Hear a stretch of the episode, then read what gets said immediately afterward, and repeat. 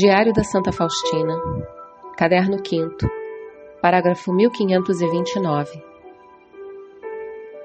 Hoje vi Frei András rezando. Conheci que intercedia diante de Deus também por mim. O Senhor, às vezes, me dá a conhecer quem reza por mim. Afastei-me um pouco para a sombra, como se essa obra de Deus não me interessasse. De momento, nem falo sobre ela, mas toda a minha alma está mergulhada em oração e suplico a Deus que se digne apressar esse grande dom, isto é, a festa da misericórdia. E vejo que Jesus está agindo. Ele mesmo dando as orientações de como isso deve ser realizado. Nada acontece por acaso.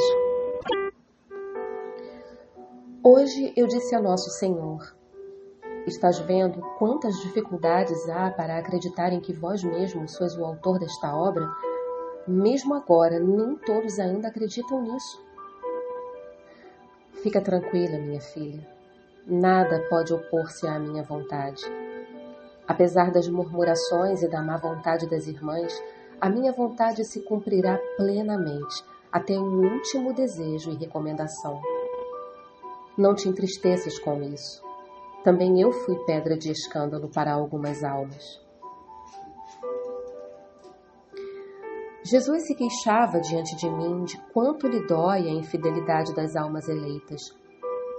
E fere ainda mais o meu coração a sua falta de confiança após a queda.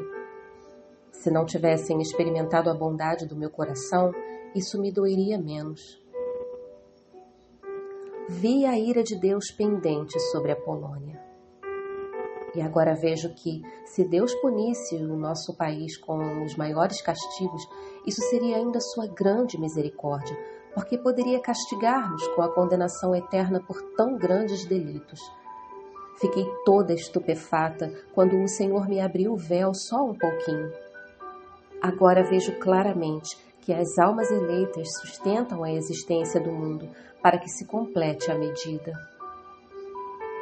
Vi o esforço na oração de certo sacerdote. A sua oração é semelhante à oração de Nosso Senhor no Jardim das Oliveiras.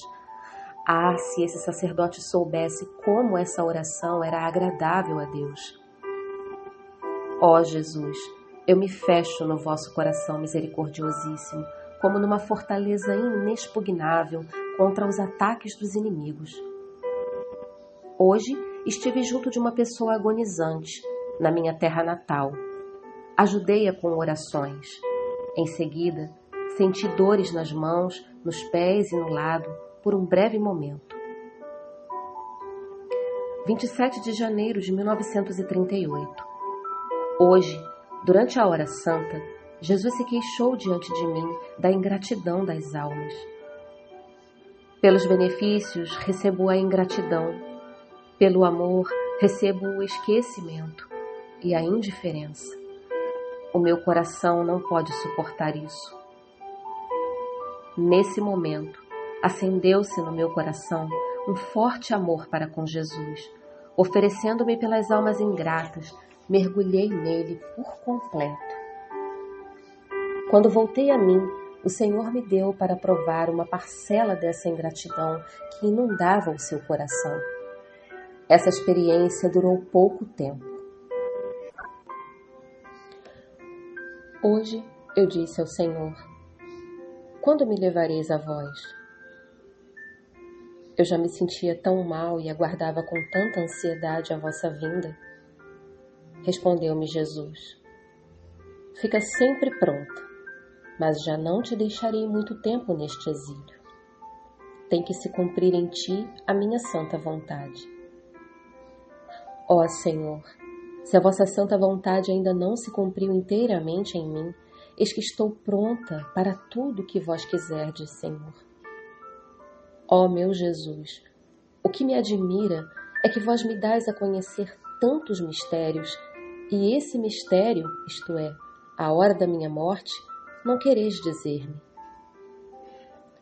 E o Senhor me respondeu: Fica tranquila, eu te darei a conhecê-la mas ainda não agora. Ah, meu Senhor, peço-vos perdão por querer saber disso. Vós mesmo sabeis o porquê, pois vós conheceis o meu coração saudoso, que anseia por vós. Vós sabeis que eu não gostaria de morrer nem um minuto antes, mas sim como dispusestes antes dos séculos. Com maravilhosa benevolência, Jesus ouviu as confidências do meu coração. 28 de janeiro de 1938. Hoje, o Senhor me disse: Anota, minha filha, estas palavras.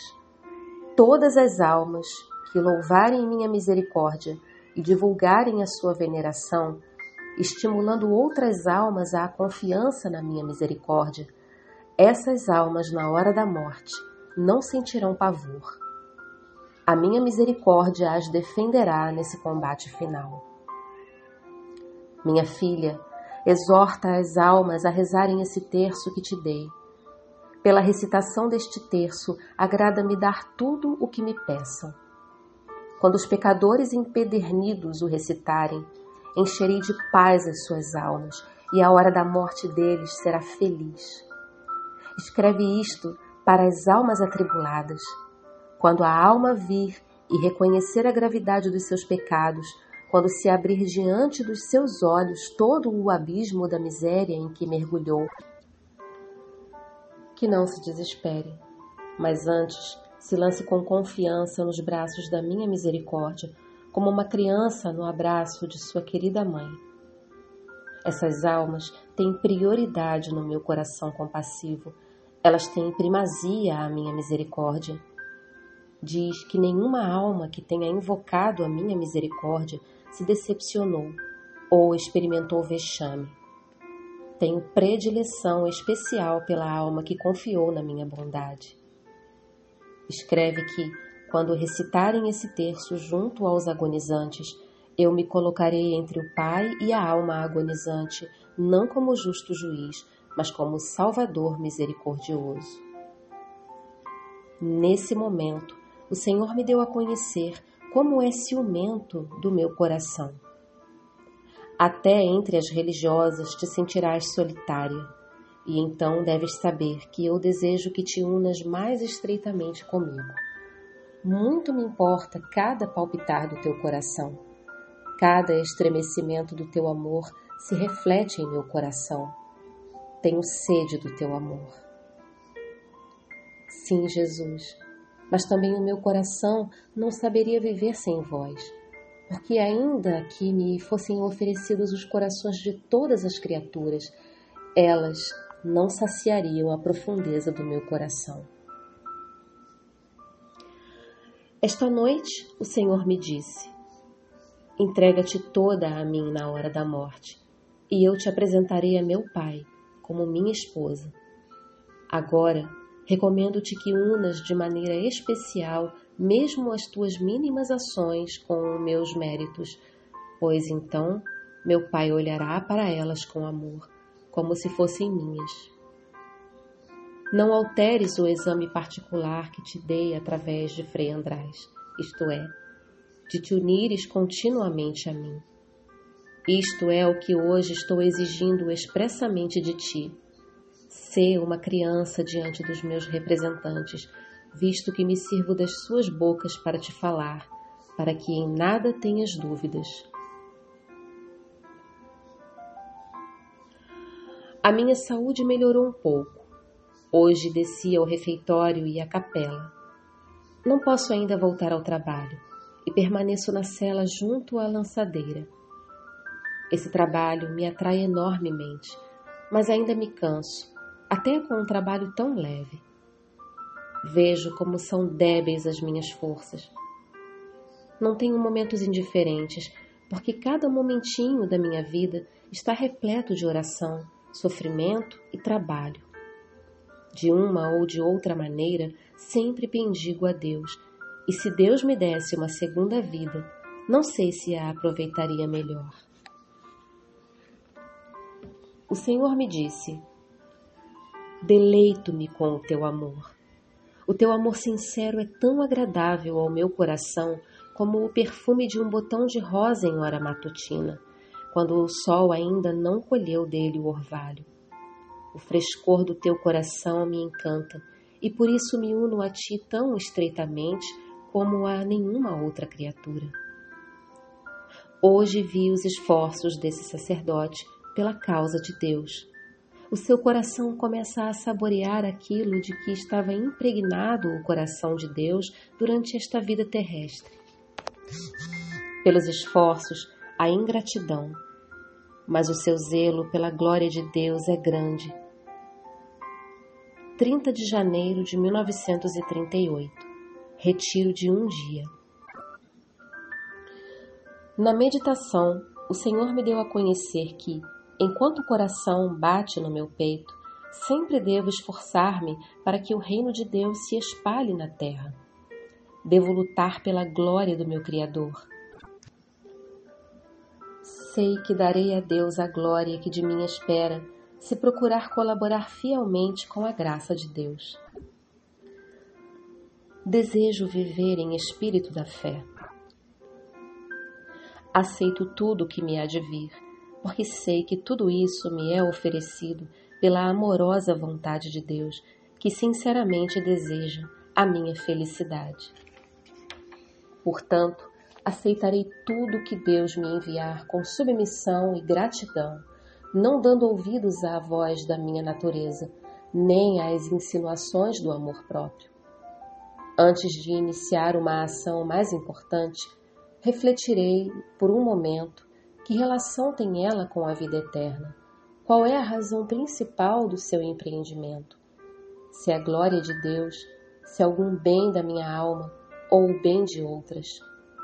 E, se o meu coração me disser sim, então serei inflexível na execução dessa ação, não me importando com nenhum obstáculo, nem sacrifício. Não me deixarei afastar da decisão tomada. Para mim, será suficiente saber que é agradável a Deus. E ao contrário, se verificar que determinadas ações não têm nada em comum com o que acima disse, procurarei elevá-las a uma esfera mais alta pela boa intenção. E se verificar que alguma coisa decorre do amor próprio, risco-a desde o início. Nos casos de dúvida, não agirei, mas procurarei cuidadosamente o esclarecimento junto dos sacerdotes, especialmente do meu diretor espiritual. Não me justificarei das acusações e observações que me forem feitas por qualquer pessoa, a não ser no caso de me perguntarem expressamente para dar testemunho da verdade. Com grande paciência ouvirei as confidências dos outros, acolherei seus sofrimentos, reconfortando-os espiritualmente, e mergulharei os meus próprios sofrimentos no compassivo coração de Jesus Nunca sairei das profundezas da sua misericórdia, introduzindo nelas o mundo todo. Na meditação sobre a morte, pedi ao Senhor que se dignasse impregnar o meu coração dos sentimentos que terei no momento da morte. A graça de Deus respondeu-me interiormente que tinha feito o que estava ao meu alcance e por isso podia ficar tranquila. Nesse momento, despertou na minha alma tamanha gratidão para com Deus que chorei de alegria como uma criança. Preparei-me para receber a Santa Comunhão na manhã seguinte, como viático, e rezei por mim as orações pelos agonizantes.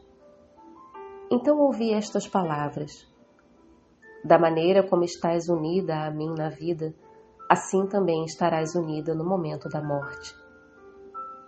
Depois destas palavras, Despertou-se em minha alma tamanha confiança na misericórdia de Deus que, ainda que tivesse sobre a minha consciência os pecados do mundo inteiro e os pecados de todas as almas condenadas, não duvidaria da bondade de Deus, mas sem pensar me lançaria no abismo da misericórdia de Deus, que está sempre aberta para nós, e com o coração reduzido a pó, me lançaria a seus pés, submetendo-me inteiramente à sua santa vontade, que é a própria misericórdia.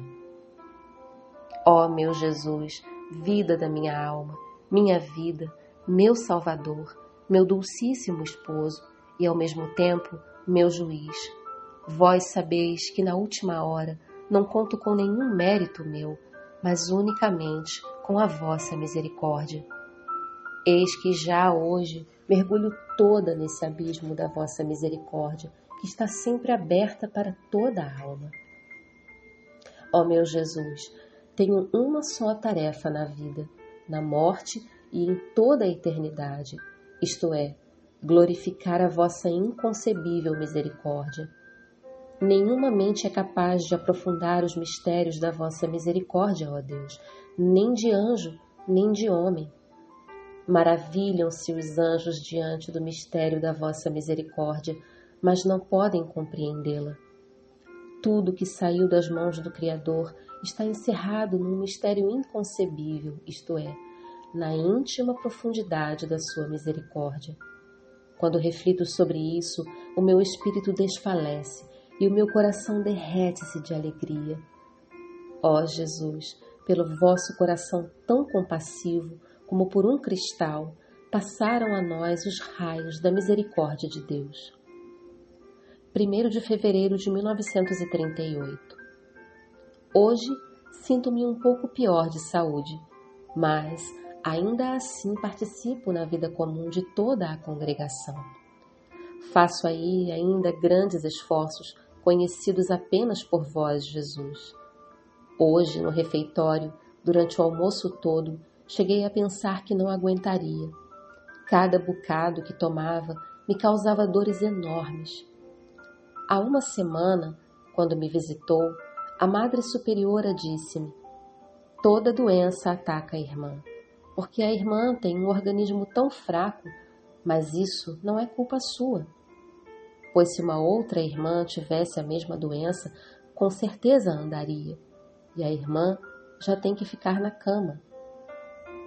Essas palavras não me causaram sabor, mas é melhor não fazer tais comparações a pessoas gravemente doentes, porque o seu cálice assim mesmo está repleto.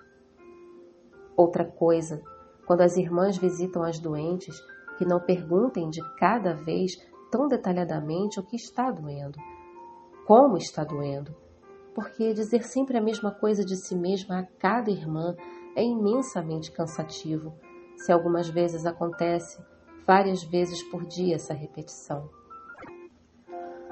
Quando entrei por um momento na capela, o Senhor me deu a conhecer que, entre as almas eleitas, são suas eleitas especiais aquelas que chama a uma santidade superior, a uma união excepcional consigo são as almas seráficas, das quais Deus exige que o amem mais que as outras almas. Embora todas vivam no mesmo convento, algumas vezes exige em particular de uma alma um maior grau de amor. Uma alma assim compreende esse chamado, porque Deus lhe dá a conhecê-lo interiormente. E, no entanto, pode segui-lo ou não. Depende dela ser fiel aos impulsos do Espírito Santo ou resistir. No entanto, sei que existe um lugar no purgatório em que as almas pagarão a Deus por essa espécie de faltas. É o tormento mais doloroso de todos os tormentos. A alma, especialmente assinalada por Deus, se distinguirá em toda parte, tanto no céu como no purgatório ou no inferno. No céu, se distinguirá das outras almas por uma maior glória e esplendor, por um mais profundo conhecimento de Deus. No purgatório, por uma dor mais profunda, porque conhece mais profundamente e deseja mais ardentemente a Deus. No inferno, sofrerá mais que as outras almas, porque conhece mais profundamente aquele a quem perdeu. Esse estigma de amor exclusivo de Deus nunca se apagará nela. Ó Jesus, mantém-me em santo temor para que eu não desperdice as graças. Ajudai-me a ser fiel às inspirações do Espírito Santo. Permiti que antes se despedace o meu coração de amor para convosco do que eu ter que deixar mesmo que seja um só ato desse amor. 2 de fevereiro de 1938 Trevas na alma. Hoje é festa de Nossa Senhora e na minha alma está escuro o Senhor se escondeu, E eu estou sozinha, só eu. A minha mente está tão confusa que em minha volta só vejo fantasmas. Nenhum raio de luz penetra na alma. Não compreendo a mim mesma, nem aqueles que me falam. Abateram-se sobre mim terríveis tentações quanto à santa fé. Ó meu Jesus, salvai-me. Nada mais consigo dizer. Não posso descrevê-las em pormenor, porque tenho medo que alguém, lendo isso, possa escandalizar-se. Admirei-me que tormentos assim possam infestar a alma. Ó vendaval, o que estás fazendo com o barco do meu coração? Essa tempestade durou um dia inteiro e uma noite.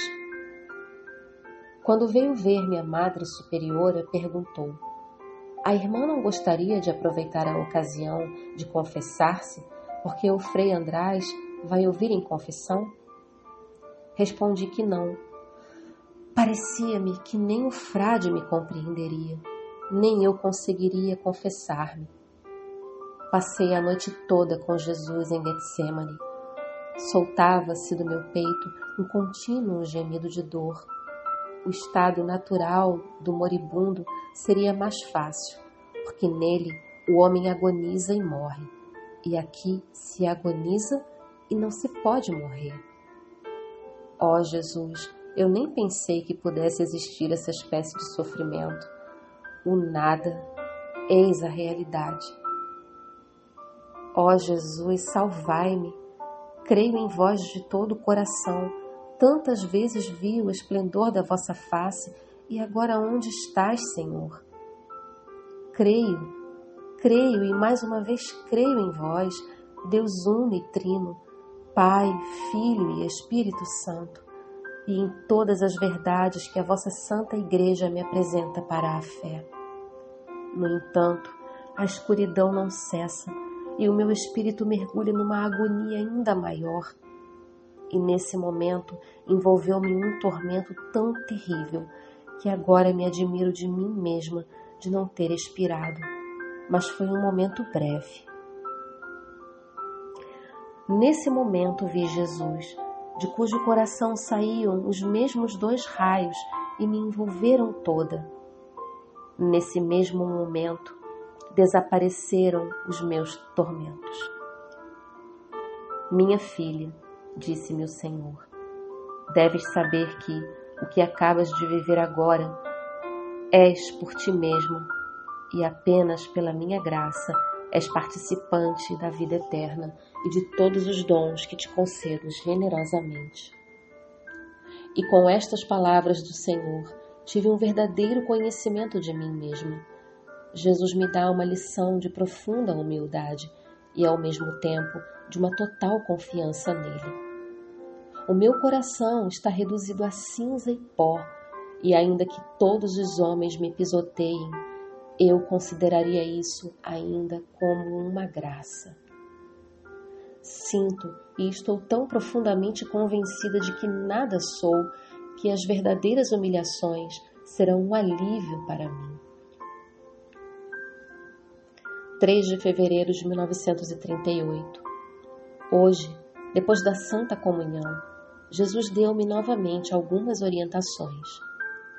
Primeiro, não lutes sozinha com a tentação, mas conta-a imediatamente ao confessor, e então a tentação perderá toda a sua força.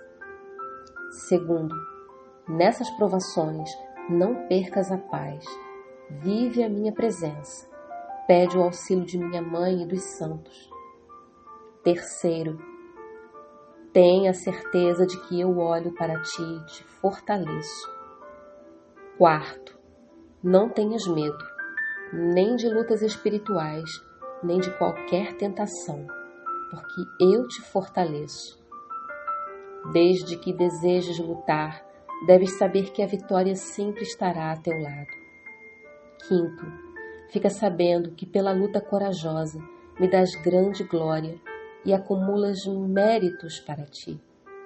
A tentação proporciona a ocasião de me demonstrares fidelidade.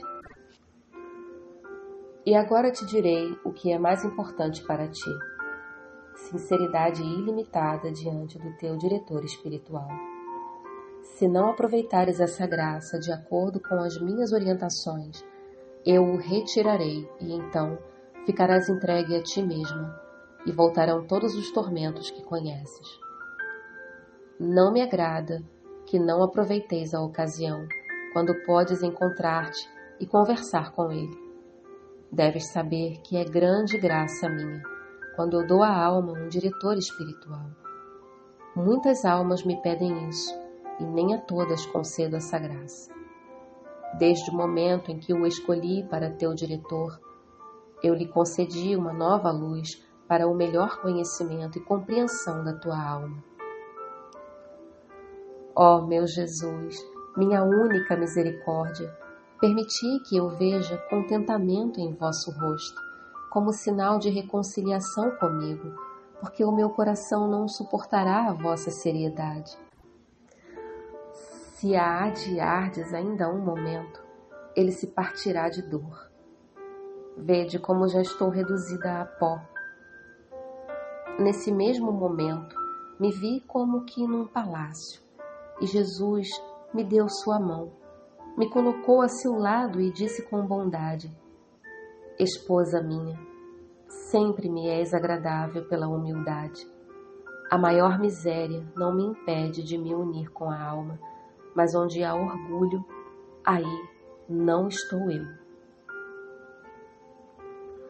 Quando voltei a mim, refleti sobre tudo o que ocorreu no meu coração, agradecendo a Deus pelo amor e misericórdia que me demonstrou. Jesus, ocultai-me, tal como vós vos ocultastes sob a espécie da hóstia branca, assim escondei-me do olhar humano, e especialmente ocultai aqueles dons que bondosamente me concedeis, que eu não demonstre exteriormente o que fazeis na minha alma. Sou uma hóstia branca diante de vós, ó sacerdote divino, consagrai-me vós mesmo, e que a minha transformação seja conhecida apenas por vós. Todos os dias, como hóstia de sacrifício, coloco-me diante de vós e suplico-vos misericórdia para o mundo. Eu me aniquilarei diante de vós, silenciosa e imperceptivelmente. O meu puro amor arderá em profundo silêncio, como um holocausto, que o perfume desse amor se eleve aos pés do vosso trono. Vós sois o Senhor dos senhores, mas amais os corações pequeninos e humildes. Quando entrei por um momento na capela, o Senhor me disse: Minha filha, ajuda-me a salvar um pecador agonizante. Reza por ele o terço que te ensinei.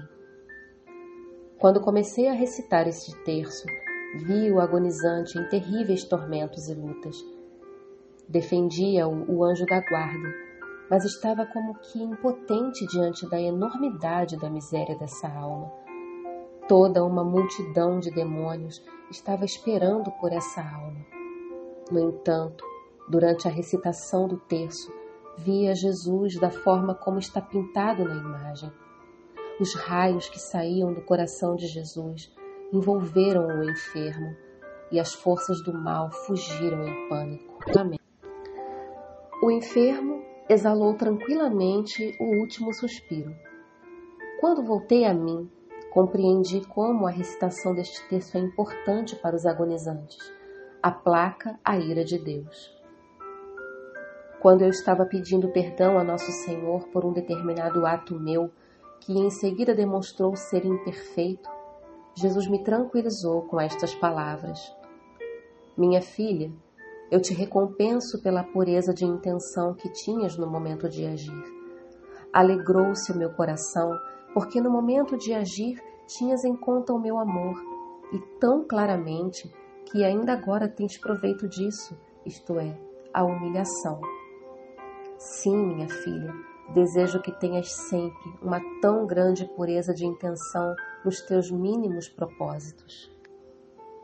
Neste momento, quando peguei a caneta na mão, rezei brevemente ao Espírito Santo e disse: Jesus, abençoai esta caneta, para que tudo que me mandais escrever seja para a glória de Deus. Então ouvi a voz: Sim, abençoo, porque nessa escrita está o selo da obediência à superiora e ao confessor, e por isso mesmo já me dás glória, e muitas almas tirarão proveito para si. Minha filha, quero que dediques todos os momentos livres a escrever sobre a minha bondade e misericórdia. É teu dever e tua missão em toda a tua vida dar a conhecer às almas a grande misericórdia que tenho para com elas e animá-las à confiança no abismo da minha misericórdia. Ó oh, meu Jesus, creio em vossas palavras e já não tenho qualquer dúvida sobre isso, porque durante uma conversa com a Madre Superiora, ela me disse que eu escrevesse mais sobre a vossa misericórdia. O que ela disse estava inteiramente de acordo com o vosso desejo. Ó oh, meu Jesus, Agora compreendo que, se exigis alguma coisa da alma, inspirais também as superiores a nos darem autorização para podermos cumprir as vossas exigências, embora aconteça que essa autorização nem sempre seja obtida de imediato. Algumas vezes a nossa paciência é exposta à prova. Amor eterno, Jesus, que vos encerrastes nesta hóstia, e escondeis a majestade divina, e ocultais a vossa beleza, e o fazeis para vos entregardes todo à minha alma, e para não a atemorizar com a vossa grandeza. Ó amor eterno, Jesus, que vos ocultastes no pão, luz eterna, fonte inconcebível de alegria e felicidade, porque vós quereis ser meu céu aqui na terra, e o sois quando o vosso amor divino a mim se comunica. Ó Deus de grande misericórdia, bondade infinita, eis que hoje a humanidade toda clama do abismo da sua miséria à vossa misericórdia, à vossa compaixão, ó Deus, e clama com a potente voz da sua miséria. Ó Deus clemente, não rejeiteis a oração dos exilados desta terra. Ó Senhor, bondade inconcebível, que conheceis profundamente a nossa miséria e sabeis que com nossas próprias forças não temos condições de nos elevar até vós. Por isso vos suplicamos, adiantai-vos ao nosso pedido com a vossa graça e aumentai em nós sem cessar a vossa misericórdia, a fim de que possamos cumprir fielmente a vossa santa vontade durante toda a nossa vida e na hora da morte. Que o poder da vossa misericórdia nos defenda dos ataques dos inimigos da nossa salvação, para que aguardemos com confiança, como vossos filhos, a vossa vinda última, dia que somente vós conheceis. E esperamos alcançar tudo o que Jesus nos prometeu, apesar de toda a nossa miséria, porque Jesus é a nossa confiança. Pelo seu coração misericordioso, como por uma porta aberta, entraremos no céu.